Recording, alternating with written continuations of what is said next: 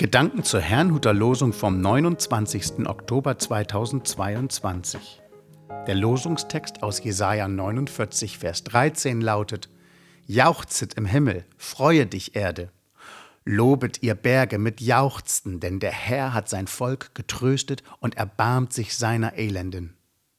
Der Lehrtext dazu steht im 2. Korintherbrief 1, die Verse 3 und 4. Gelobt sei Gott, der Vater unseres Herrn Jesus Christus, der Vater der Barmherzigkeit und Gott allen Trostes, der uns tröstet in aller unser Bedrängnis. Es spricht Pastor Hans-Peter Mumsen. Ein Grund zur Freude. Die heutigen Bibelverse beziehen sich beide auf den angekündigten Messias, also auf Jesus Christus. Doch weshalb sollen sich Himmel und Erde eigentlich auf ihn freuen? Nun, weil sein Kommen Auswirkung auf das Leben aller Menschen hat. Dem Volk Israel wurde prophezeit, dass ein Retter kommen soll. Er wird dann Gottes Volk zurück zu Gott holen und in Gerechtigkeit regieren. Doch Jesaja bleibt nicht bei Israel stehen, sondern schreibt: es genügt nicht, dass du mein Diener bist, nur um die Stämme Israels wieder aufzurichten und Israel zur Umkehr zu führen.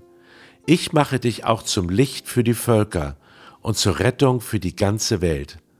Es geht also um uns alle. Gott tröstet uns also damit, dass er Jesus Christus gesandt hat.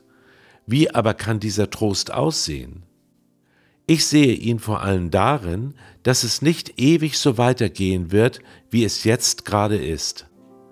In den letzten 70 Jahren wuchs zwar die Hoffnung, die Welt würde sich allmählich bessern. Doch nun erleben wir eine sogenannte Zeitenwende, die uns in meinen Augen wieder auf den Boden der Tatsachen zurückbringt. Der Mensch ist absolut erlösungsbedürftig.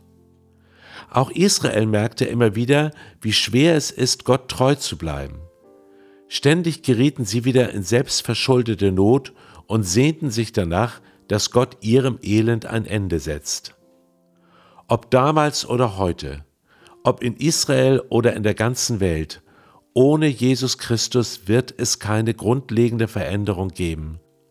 Das mag vielleicht einige ärgern, doch man kann sich auch darüber freuen, denn mit ihm wird wirklich einmal alles anders werden. Wir hoffen also nicht vergeblich auf eine bessere Welt, denn Jesus Christus hat für unser aller Schuld bezahlt und durch seinen Geist hat diese neue Welt Gottes bereits in uns begonnen. Ist das nicht ein Grund zur Freude? Ich wünsche Ihnen einen gesegneten Tag.